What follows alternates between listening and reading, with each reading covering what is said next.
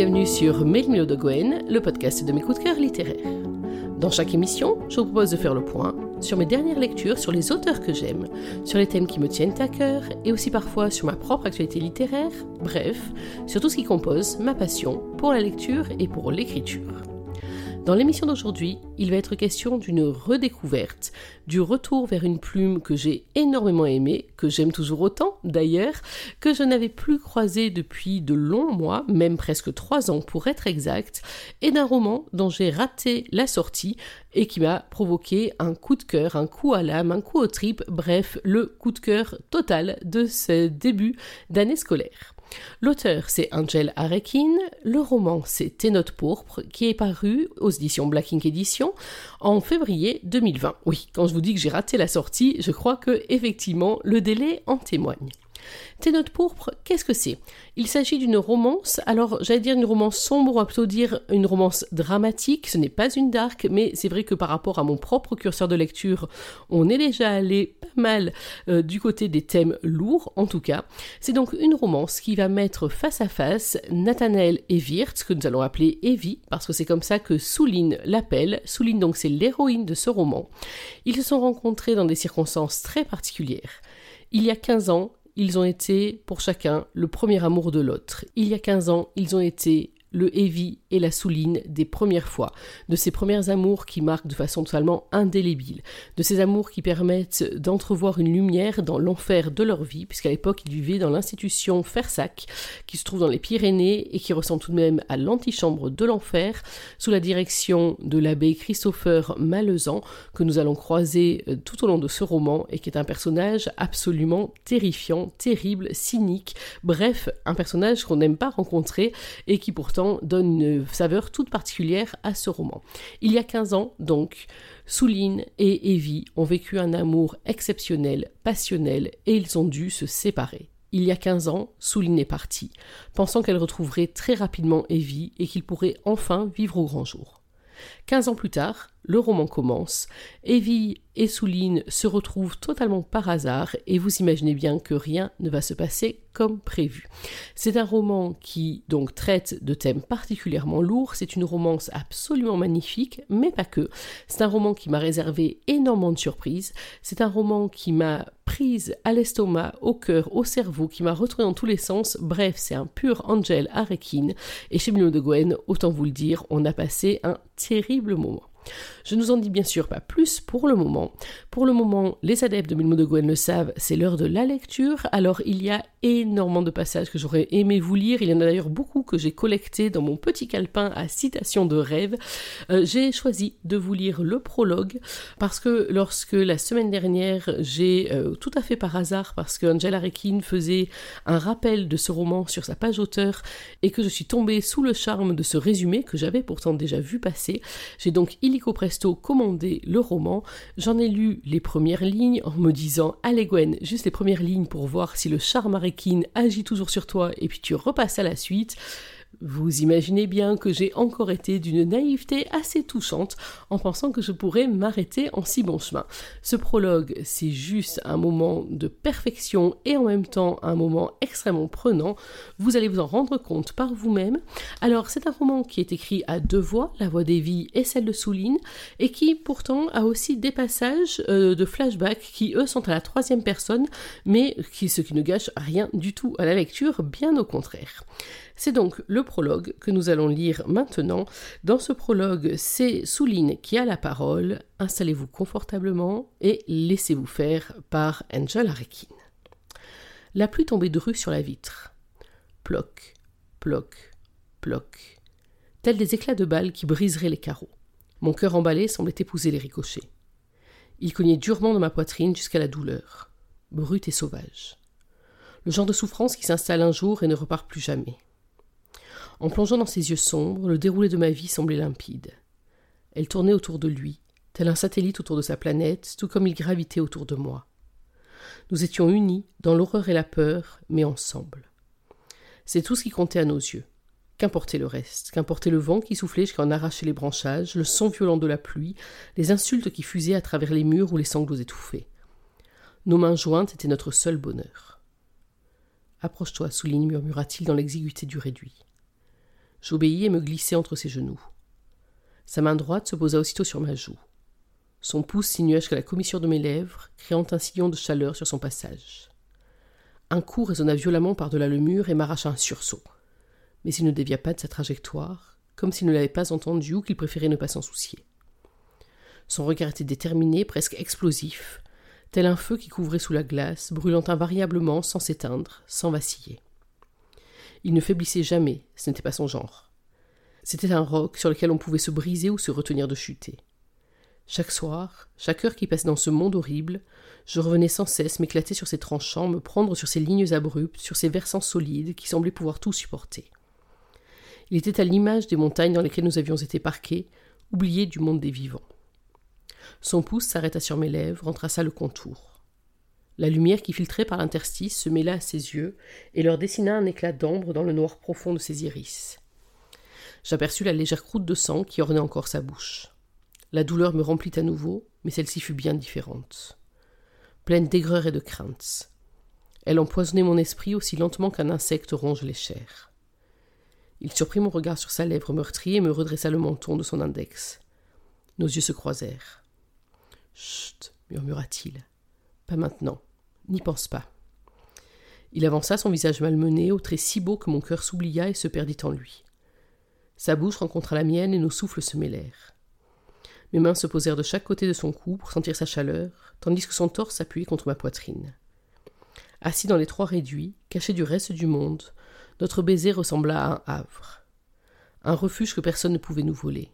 Nous étions le sanctuaire de l'autre. Chaque nuit, nous faisions le mur de nos dortoirs pour nous retrouver ici. C'était risqué. Si nous étions surpris, il en serait fini de nous. Il nous briserait. Il nous arracherait l'un à l'autre. Notre seule façon de nous protéger était de leur cacher notre amour. Il ne devait pas s'en apercevoir. Nous nous aimions en secret, passionnément. Un amour qui n'avait rien à voir avec nos quinze ans. Nous étions jeunes, mais déjà trop vieux. Nous étions abîmés, mais pas détruits. Nous étions là l'un pour l'autre. À penser nos plaies, soigner nos blessures d'un baiser, d'une étreinte, d'un sourire dans cet étroit réduit qui dissimulait nos émotions du reste du monde. Il attrapa mes mains dans les siennes et déposa des baisers sur mes doigts rougis et douloureux, puis il les passa lentement sur ses joues jusqu'à ses cheveux. Souline. Sa voix s'éteignit sur mon prénom. Son regard scinta brusquement de souffrance. Je me raidis, alors que ses jambes se glissaient de part et d'autre des miennes pour se rapprocher davantage. Il reprit son souffle après avoir fixé un moment le plafond, et revint vers moi tel boomerang. Ma main dans ses cheveux, je tentais de me libérer de sa poigne, sentant couler dans mes veines un sentiment d'angoisse face à son expression changeante. De roc, il devint un instant friable. Je devinais sur sa surface les failles qui se façonnaient, les épines cassées qui apparaissaient. Il s'endurcit rapidement, les masquant avec brio derrière sa façade de granit. Il ne les montrait que rarement. Jamais aux autres, seulement à moi. Ça suffit, déclara-t-il. L'organe dans ma poitrine se serra soudain. Comment ça? Son regard s'enfonça dans le mien avec brutalité, et ses mains se saisirent de mes poignets. Il les pressa fort entre ses doigts fins, des doigts de pianiste, des doigts conçus pour caresser et jouer de la musique, des doigts qui n'étaient pas faits pour cogner ni se battre. Le week-end prochain, je veux que tu en parles à ta mère. Quoi? m'exclamai-je. Non Une ride s'épaissit entre ses sourcils. Tu le dois pourtant. Tu le feras. Si je lui en parle, elle, m'empêchera de revenir. C'est ce que je souhaite, Souline. Je ne veux plus te voir ici. Les larmes montèrent aux yeux, inéluctablement. Je ne peux pas, reprit-il d'une voix brusquement vacillante. Je ne peux pas encaisser de voir tes mains ainsi. Il retourna mes poignets et considéra les rougeurs et les cloques à l'intérieur de mes paumes. Ce n'est pas grave, ça passera. Non, tu n'es pas faite pour être ici. Personne ne l'est, objectai-je. Ma tante s'en fout. Même si je lui racontais ce qu'il nous inflige, elle dirait sûrement que je l'ai mérité, que c'est une punition divine, un truc de genre. Mais toi, ta mère te croira. Elle te protégera. Ça fait trop longtemps que tu aurais dû lui avouer. Je ne veux pas être séparée de toi. Je sais. Un sourire d'une grande tendresse se peignit sur ses lèvres. Personne ne devrait avoir à se sacrifier, Souline, surtout pas toi. Je t'aime trop pour revoir ces marques sur tes mains ou regarder tes larmes couler sans pouvoir rien faire. Je veux te revoir en dehors d'ici. Je veux que tu te défendes, que tu t'éloignes de cet endroit, que tu vives, que tu joues du violon libre comme l'air. Je veux t'aimer hors de ce cagibi. Un jour, j'aurai les moyens. Un jour, tu seras fier d'être à mes côtés. Mais je le suis déjà. Je rapprochai mon visage du sien jusqu'à sentir son souffle tiède se déposer sur mes lèvres. Je refuse, lui répondis-je avec conviction. Souligne, si tu ne veux pas m'écouter, demain je me ferai punir exprès, et encore demain, jusqu'à ce que tu cèdes. Mes yeux s'ouvrirent de douleur, de rage, de terreur. Non, tu ne ferais pas ça. Oh, que si. Je suis prêt à tout pour que tu t'en ailles. Ce week-end, tu en parles à ta mère, puis tu ne refous plus jamais les pieds dans cet endroit, promets-le-moi. Je secouai vigoureusement la tête. Il eut un sourire amusé, discordant dans la situation. Il me demandait, sans autre forme de procès, seulement condamné, de l'abandonner. Hors de question. Jamais. Plutôt m'arracher un bras que de faire une chose pareille. Peu décontenancé par ma réaction, il attrapa mon menton, enveloppa l'ovale de mon visage entre ses doigts et posa son front contre le mien. Alors il m'avoua, d'un ton lacéré de lassitude. Je ne me sens plus assez fort, Souline. Mon cœur se déchiqueta sous ses confidences. Je peux endurer ce qu'ils me font, poursuivit-il de cette voix rocailleuse masquant la brûlure des larmes. Ça n'a pas tant d'importance. Mais toi, toi, je ne supporte pas. Je t'en prie, fais-le pour moi. Pars pour me faire plaisir. Pars, s'il te plaît. Je ne peux pas, me mis à sangloter. Je ne veux pas te laisser, je ne supporte même pas l'idée. Je m'accrochai à son t-shirt. Je veux te voir tous les jours de ma vie, dit-il en abaissant le regard vers le mien. Je veux te serrer dans mes bras tous les jours de ma vie, je le ferai, je te le promets mais pas maintenant. Non, non, non. Sa bouche se posa sur la mienne pour m'interdire toute protestation. En caressa la courbe avec délicatesse. Mon cœur, mon corps tout entier furent traversés par la douleur, telle une vague s'abattant sur les rochers. Ses mains glissèrent sous ma chemise, tâtèrent ma peau avec ivresse, un brin déchaîné comme s'il cherchait à graver mes courbes sur ses pommes, sur l'extrémité de ses doigts si sensibles. Il avait de la musique dans la tête, des notes par milliers, il se mit à fredonner tout en m'embrassant, quand soudain la voix glissa sur nous comme une lame de couteau. Je vous ai trouvé. La porte du réduit s'ouvrit brutalement, révélant une silhouette familière qui me hérissa la peau de chair de poule et d'épouvante. J'eus la sensation de me prendre un coup de poing dans le plexus. Petit cachotier, ne t'a pas révire, je ne suis pas tant surpris, ricana-t-il en désignant d'un geste méprisant mon compagnon qui dardait sur lui un regard de feu. Il ne l'appelait jamais par son prénom, c'était pour lui un sacrilège, une hérésie que de nommer ainsi Nathanaël, l'un des noms attribués à Dieu. À ses yeux, il s'agissait là d'une infamie. Alors, tandis que pour mieux l'humilier, il n'utilisait que son patronyme, je lui avais trouvé un surnom que je lui murmurais lorsque nous étions seuls, pour mieux penser l'affront. C'est devenu un mot doux, un mot d'amour. Evie. En revanche, souligne, moi qui plaçais tant de confiance, de respect et d'ambition en toi, te voilà tombé bien bas. Que vais-je donc faire de vous, mes enfants? se plaignait-il, faussement outré. La terreur griffa ma peau, tailla dans ma chair et s'engouffra au creux de mes vaisseaux sanguins alimentés par un cœur devenu fou. Je vais devoir te laver de tes péchés, Souline. Ses yeux de métal me laissèrent un instant vide, déstructuré, pendant que je me demandais qui le laverait des siens. Puis ils se détournèrent de moi pour se poser sur mon compagnon, dont les muscles étaient si tendus qu'ils paraissaient sur le point de rompre. Un rictus épouvantable vint ourler ses lèvres. Toi, ça fait longtemps qu'il n'y a plus rien à sauver, n'est-ce pas, Evirte se moqua-t-il en inclinant légèrement le buste en avant. Je serrai avec violence sa main dans la mienne pour qu'il ne commette rien de stupide. Mais il ne saisit pas le message ou s'en ficha. Je sentais sourde en lui l'énergie de la rage. Il cracha à côté du chausson. Un rire lui répondit aussitôt, l'homme devant nous, peu dérouté par son insolence. Il était habitué.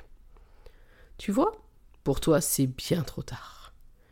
Mais Souline, je l'entendis grogner le retint lorsqu'il menaça de bondir sur les ignoble qui se dressaient devant nous, de toute sa stature, son dédain en porte-étendard.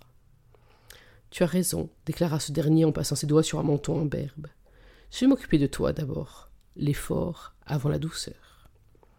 Sous les mots corrosifs de celui que tout le monde prenait pour un saint homme, la main d'Evie se referma si fort sur la mienne qu'il manqua de m'arracher une plainte. Un sourire encore plus éclatant s'inscrivit sur le visage faussement avenant de l'homme, un air complaisant et courtois qui cacherait parfaitement bien l'horreur de son âme si ce n'était l'éclat métallique de ses yeux. Si tu te plies aux règles comme il convient, je me montrerai plus clément envers ton amie. Oh, bien sûr, oui, je comprends pourquoi tu as fauté. Elle est bien jolie. Tu as plus de goût que je ne croyais, pour un tel rejeton du diable que toi. Ou bien peut-être est-ce au contraire bien normal que tu t'acoquines avec une si belle créature. Nous verrons ça bientôt. Nous verrons. Il sembla un instant se perdre dans ses pensées. Allez, debout, mes enfants. Nous nous relevâmes péniblement. Tout mon corps semblait souffrir, mes muscles crispés. Sa main pressait toujours fermement la mienne. Son regard au reflet d'ambre m'effleura. Il étouffait sa peur pour ne pas me la montrer et m'effrayer, mais je la sentais couvrir son épiderme, comme si on l'enveloppait de fils barbelés. Ma terreur en écho était si profonde que j'avais l'impression que mes jambes avaient été coupées net au-dessus des genoux. Je me demandais si une autre vie était possible après cela. Quel avenir pouvions-nous réellement avoir quand l'enfance avait été arrachée si tôt, si brutalement? Souline, tu vas aller te recoucher, murmura le prêtre de cette voix coulante et ivre de perversité. Et toi, tu vas venir avec moi. Evie ne lui accorda pas un regard, accroché avec entêtement au mien. Un sourire traversa ses lèvres pleines où était encore estampillée la marque des sévices orchestrés par celui-là même qui se tenait devant nous. Dis-le, chuchota-t-il avant d'arracher sa main à la mienne. Ses yeux brillèrent, de larmes, de rage, de tout un tas d'émotions que je crus deviner en un instant. La nausée me gagna. Le prêtre sourit en le voyant se dresser devant lui avec ferveur. Te voilà bien obéissant, se moqua-t-il, mais au vu des circonstances, il existe bien peu de chances que mon sentiment soit plus clément en retour. Tu as terriblement fauté, Wirth. Il va te falloir me raconter tout cela. Ma gorge se noua. Mon corps se dématérialisa. Pourtant, lui, il se contenta de hausser les épaules comme s'il s'en fichait, et lança d'un ton insolent. Si comme ça que vous bandez. Evie se prit une taloche en plein visage qui m'arracha un cri. Sa tête partit sur le côté. Je fonçai sur lui à gripper son t-shirt. Tandis qu'il se passait la main sur la joue, il pivota vers moi, peu de temps avant que le prêtre ne me tape sur le poignet pour m'obliger à le lâcher. Ne t'inquiète pas, Souline, me dit-il doucement. Bientôt, je ne risquerai plus rien. Il m'adressa un clin d'œil qui me déstabilisa, puis le père l'attrapa par le bras et le tira dans le couloir désert. Va te coucher, m'ordonna ce dernier d'un ton sévère. Fauché par le désespoir, je restai sans bouger sur le seuil du réduit. Je regardais leurs silhouettes décroître dans l'obscurité, le cœur si douloureux qu'il me sembla évident qu'il ne battrait plus jamais normalement. Il se tourna vers moi une dernière fois, m'offrit un large sourire et cria dans la nuit. Promis, Souline, promets-le. Mon âme parut se craqueler et tomber en lambeaux quand je pleurais et m'élançais dans le couloir, les larmes sur ma gorge. Evie, Evie, je te le promets. Je raconterai tout. Je le dirai à ma mère. Je forcerai les gens à agir. Je divulguerai tous leurs petits secrets et viendrai t'arracher cet endroit au plus vite. Tiens le coup, juste un peu. On sera bientôt ensemble, toi et moi. Quand il passe à l'angle du couloir, traîné par la poigne du père Malezan, ce fut la dernière fois que mes mains devaient se poser sur lui, que nos lèvres devaient s'embrasser ou se murmurer des mots d'amour. À la fin de la semaine, je ne revis plus jamais Nathanaël et. Et voilà pour cette lecture. Alors elle est un peu longue parce que je vous avoue que je ne suis pas arrivée à couper ce prologue euh, qui est beau du début à la fin. Et donc forcément, ben, je me suis laissée embarquer. Et encore promis, je fais un effort, je ne vous lis pas les chapitres suivants. Puisque bien évidemment, vous l'aurez compris, puisque je vous l'ai dit en présentation de ce roman, on va se retrouver, nous, 15 ans plus tard, alors que Souline est devenue une violoniste de talent, de grand succès. Une violoniste qui est habitée, dont on estime que que chacune de ses prestations, c'est comme si elle jouait pour quelqu'un, comme si son cœur parlait à un autre cœur, bref, une violoniste absolument sublime, tandis qu'Evie, eh bien, je vous en dis pas plus pour le moment, il faudra lire le roman, bien entendu, pour le découvrir. Alors, vous imaginez bien que j'ai choisi ce prologue pour plusieurs raisons. D'abord, je vous l'ai dit, parce que j'ai plongé dedans tête la première, et que parti de là, j'ai lu presque en apnée toute la suite du roman, toute la suite du roman, pardon. Euh, et puis également parce qu'il y a tout dans ce prologue. Il y a d'abord la beauté de l'écriture d'Angela Rekin, qui est absolument intacte et totalement merveilleuse. Il y a la beauté de cet amour, de cette passion. Pourtant, ils sont très jeunes, alors on pourrait se dire, c'est les serments qu'on prête lorsqu'on a comme ça 14-15 ans, mais non, parce qu'en même temps, ce sont des serments d'une vie qui sont beaucoup plus sérieux que juste la petite amourette adolescente, notamment à cause du contexte. Et puis, justement, ce contexte, il est euh, terriblement bien posé dès ce prologue, cette impression moite, poisseuse, d'angoisse, de terreur même que le père Malezan provoque derrière ses mots doucereux et sa sainte attitude. Bref, il y avait déjà tout dans ce prologue, c'est pour cette raison, bien évidemment, que je l'ai choisi. Les raisons maintenant pour lesquelles j'ai autant aimé ce roman. Il y en a tellement que je pense qu'on pourrait remplir deux ou trois émissions, donc je vais essayer d'aller à l'essentiel. D'abord, bien sûr, il y a l'histoire. Alors, l'histoire d'amour, elle est magnifique, elle n'a rien d'évidente, elle est frustrante par moments, elle est sublime à d'autres, elle est très belle, très forte, très déchirée, très très très plein de choses. Elle est euh, vraiment totalement réussi. C'est une histoire d'amour de très grande qualité, je vous l'ai dit, rien ne va être évident. Il va y avoir pas mal euh, de moments de recherche, d'affrontement même. C'est un amour en lutte, euh, en lutte contre soi, en lutte contre le passé. Est-ce qu'on peut revivre ce passé? Est-ce que les traumatismes justement qu'on y a traversés permettent de reconstruire ou au contraire ont tout détruit? Est-ce que Evie aime toujours Souline ou est-ce qu'au contraire il la déteste de l'avoir abandonnée? Ça peut aussi se comprendre. Bref, cette histoire d'amour, elle est absolument fabuleuse. Elle fait référence à d'autres très grandes histoires d'amour euh, de la mythologie et de la littérature. Alors je ne vous dirai pas lesquelles pour n'orienter aucune de vos pensées, mais en tout cas, c'est une romance qui est absolument magnifique, qui est très très passionnée, qui est brûlante, mais qui est surtout brûlante de toutes les émotions qui la traversent. Deuxième point fort de ce roman, ce sont les thèmes abordés, justement les thèmes lourds abordés. Vous l'aurez compris, l'institution de Fersac, euh, c'est euh, ni plus ni moins qu'un lieu où on torture des enfants, sous prétexte de religion, d'éducation un peu stricte, etc. Et ces thèmes de la maltraitance euh, des enfants, de la place faite à la parole des enfants, il est traité avec beaucoup de force. je vous avoue que moi qui, vous le savez, ne suis pas très très adepte de romans sombres, j'ai été bouleversée à plusieurs moments, j'ai lu avec la gorge qui picote et les larmes aux yeux plusieurs des récits, notamment de ce que les flashbacks nous apprennent, de cette emprise, de euh, ces mauvais traitements, de cette bigoterie qui laisserait penser que c'est une bonne chose de traiter ainsi des enfants.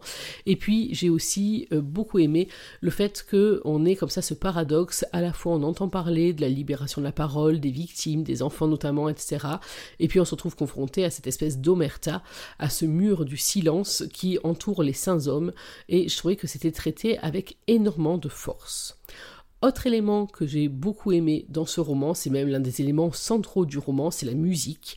Il y a une musicalité extrême dans ce roman, à la fois dans le rythme et dans la tension des mots. Je pense que vous l'avez ressenti, mais en tout cas, ça m'a vraiment marqué lorsque j'ai lu ce prologue à voix haute, euh, la manière dont les mots sonnent, résonnent. Alors, c'est déjà quelque chose que j'avais beaucoup aimé dans les autres romans d'Angela Rekin que j'avais lus, mais euh, c'est la première fois que je traite l'un de ces romans en podcast, donc je n'avais pas eu l'occasion de les lire à haute voix, et c'est vrai que c'est un pur, un pur délice à lire.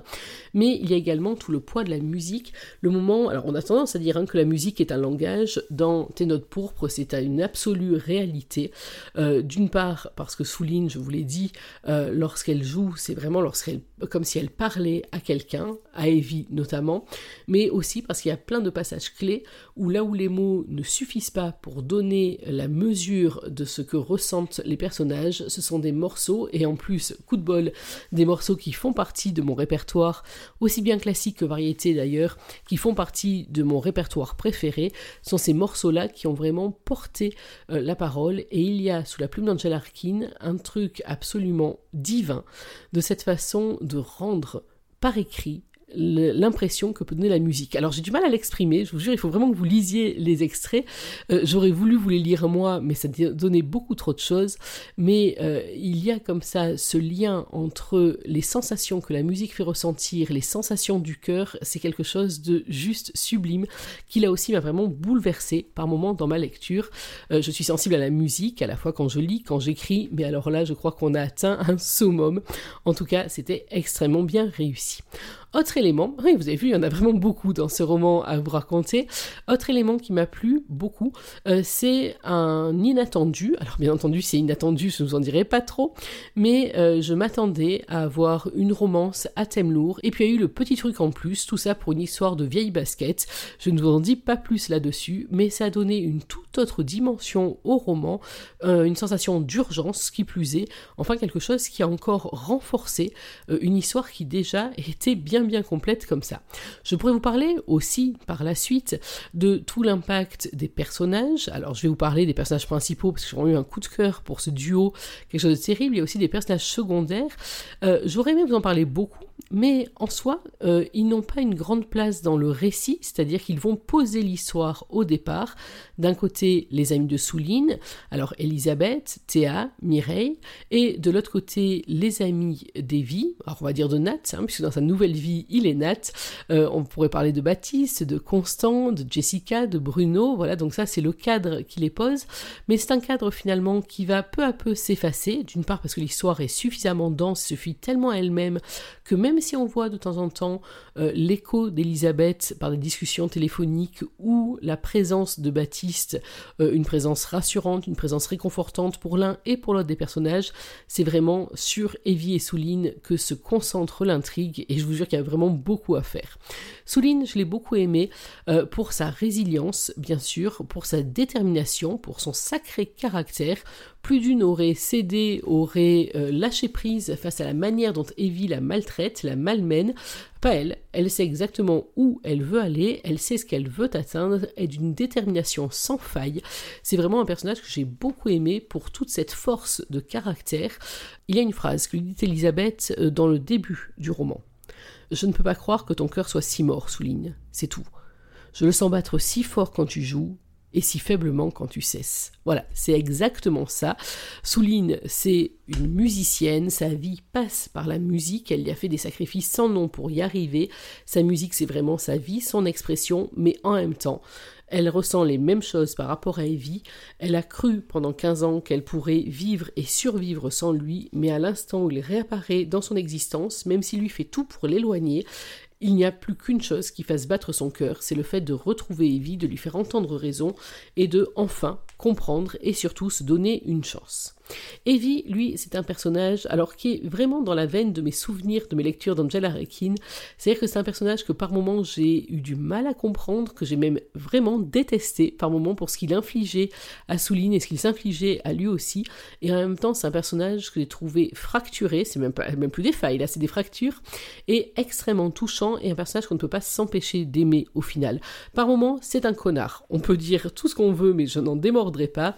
Il a une manière par ses mots et par ses actes de repousser Souline qui lui mériterait juste une ou deux paires de baffes, quoique malheureusement il en a reçu suffisamment dans son adolescence, mais par moments il est vraiment détestable. Sauf que il y a, et Souline analyse très clairement à plusieurs moments dans le roman, il y a ce qu'il dit, il y a ce que son corps exprime et il y a tout ce que son aura, tout ce que on ressent de lui en réalité. Et en fait, c'est ça. Nathanaël, donc Evie, euh, en surface, c'est un homme qui a refait sa vie, qui est extrêmement froid, qui ne s'attachera plus jamais, qui ne veut plus euh, d'attache, plus de contraintes, plus rien du tout. Ses potes, et encore il est très mystérieux avec cela, son activité, il est saisonnier dans une station des Pyrénées, rien de quoi trop trop l'occuper ou l'astreindre, et il ne veut rien de plus. Sauf que, en réalité, il a tout de même encore cette relation à la fois à Fersac et également à Souline, qui reste alors à la fois comme un inachevé, à la fois comme un poison, à la fois comme une douleur, à la fois peut-être comme un espoir. Bref, c'est un personnage extrêmement complexe, c'est un personnage que j'ai adoré détester, et en même temps, qu'est-ce que je l'ai aimé? Et puis, dernier point qui fait que j'ai autant aimé cette lecture, dernier mais pas des moindres, vous en conviendrez, c'est l'écriture d'Angela Rekin à nouveau. Alors, j'avais un peu peur lorsque j'attaquais ce roman de ne pas reconnaître le même état euh, d'emprise totale que j'avais eu lors de mes premières lectures, notamment au moment de No Love No Fear et No Love No Pain, euh, qui m'avait vraiment scotché. Euh, j'avais un peu peur de ne pas être autant reprise par l'écriture d'Angela Rekin. ça fait trois ans, je vous l'ai dit, que je n'avais plus lu de roman d'elle. Euh, et j'avais un peu la crainte, vous savez, comme quand on relit ces romans qu'on a adorés euh, quand on était beaucoup plus jeune, ou, euh, alors non pas que j'ai tant vieilli que ça en trois ans, merci quand même, mais des romans qui nous ont marqués à une période charnière et où on se demande si on arrivera à ressentir la même émotion et si au contraire on n'aura pas cette déception. c'est vrai que moi par exemple, quand j'ai eu à relire Les Hauts de Hurlevent, j'ai hésité pendant des mois et des semaines, j'avais été bouleversée par ce roman à 15 ans, j'avais très très peur de ne pas ressentir la même émotion, mais je dois vous avouer, et c'est sans doute une des raisons pour lesquelles j'ai repoussé autant mes retrouvailles livresques avec Angela Rekin, que je craignais un peu de me retrouver dans ce même sentiment, alors non pas de déception, mais sentiment un peu tiède de dire moi, pas mal, c'était bien, mais finalement j'en gardais un meilleur souvenir. Eh ben pas du tout. Je suis retombée totalement en amour pour la plume d'Angela Rekin, pour la puissance de ce qu'elle décrit, à la fois dans le beau qui devient sublime, que dans le sombre qui devient abîme. J'ai adoré la façon dont les mots semblent couler de source sous sa plume, tout en donnant des sentiments tellement puissants, tellement forts, tout en révélant des images absolument somptueuses. Bref, je crois que mon arekino dépendance n'est pas soignée loin de là, et que la période de sevrage que je pensais avoir observée a volé en éclats ces jours derniers par la simple redécouverte de ce roman. Je pourrais vous en parler des heures de l'écriture d'Angela Arkin, vous citer des tonnes de phrases que j'ai notées, je vous l'ai dit tout à l'heure, dans mon petit calepin, parmi ces phrases qui euh, me bercent les moments où j'ai un coup de mou ou me donnent des objectifs à atteindre quand je trouve que je plonge un peu trop dans la facilité. Bref, j'ai retrouvé avec un plaisir non dissimulé le bonheur de découvrir une histoire made in Arkin. Vous l'aurez compris, ce roman, Tes notes pourpres, paru en février 2020 aux éditions Black Ink. C'est un pur coup de cœur, c'est un coup au cœur, c'est un coup à l'âme, au trip, enfin c'est tout ce que vous voulez. Mais quoi qu'il en soit, si comme moi vous l'avez raté, il n'est jamais trop tard pour se reprendre. Alors n'hésitez pas, foncez, plongez, branchez vos écouteurs parce que la playlist mérite vraiment d'être écoutée du début à la fin et plongez à la découverte d'Evie et de Souline. Attendez-vous à être bien secoué, mais je vous promets que votre cœur vous dira merci à la fin. Voilà, il est temps pour moi de conclure cette émission. J'espère que vous avez pris autant de plaisir à la suivre que j'en ai pris à la concocter pour vous. Il s'agissait donc bien entendu de mon avis sur Tes notes pourpres d'Angel Arekin. Nous on va se retrouver dans quelques jours avec j'espère une voix qui sera plus euh, agréable et moins rocailleuse qu'aujourd'hui pour parler d'une autre lecture, d'un autre coup de cœur, pour parler de tout un tas de choses qui ont trait à notre passion commune pour la lecture et pour l'écriture. En attendant, n'oubliez pas que même en 2021, une journée sans lecture et sans musique, c'est une journée à laquelle il manque quelque chose. Alors dans l'attente de notre prochaine émission, je vous souhaite de prendre soin de vous, d'être heureux, et surtout, n'oubliez pas, lisez. Bye bye